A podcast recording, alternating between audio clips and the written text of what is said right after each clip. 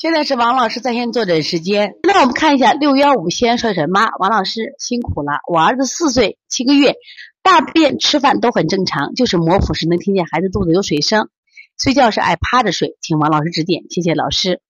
其实肚子有水声，我们经常给孩子调的时候，我们揉肚子哗啦哗啦的水声。那我就问这个孩子爱喝水吗？一般情况下，这个家这个孩子都不太爱喝水。六幺五帅神妈在跟前吗？我不知道你的孩子爱喝水吗？那么，如果这个孩子平常不爱喝水，那肚子有水声，是因为他什么呀？你这孩子爱喝水，是你给他喝水呢，还是他主动要喝水？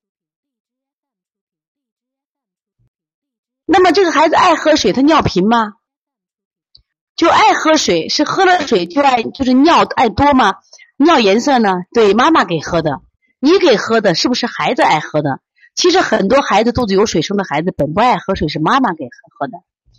那他这个水生不能被气化，如果这个水啊，就他肾阳不足，水被气化了，那么这个孩子就没有火了。所以往往肚子有水的孩子上面有火，是因为什么？他的水不能被气化，是肾阳不足，肾阳不足。所以说建议你给孩子多补点肾阳，补完肾阳以后呢，给孩子就是把水能气化，这个孩子阴阳就平衡了。另外呢，我不建议你给孩子多喝水。真的不建议，因为你孩子喝水多，这个孩子体内有水，肾阳不足，气化不了，会加重他的肝肾负担的。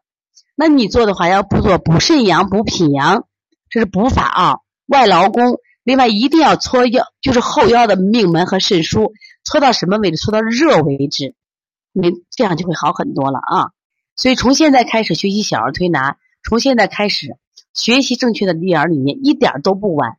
也希望我们今天听课的妈妈能把我们所有的知识，通过自己的学习，通过自己的分享，让更多的妈妈了解，走进邦尼康小儿推拿，走进邦尼康的课堂，让我们获得正确的育儿理念。小小问号，举手报告，和礼貌说声老师好。排队走就像小火车奔跑，有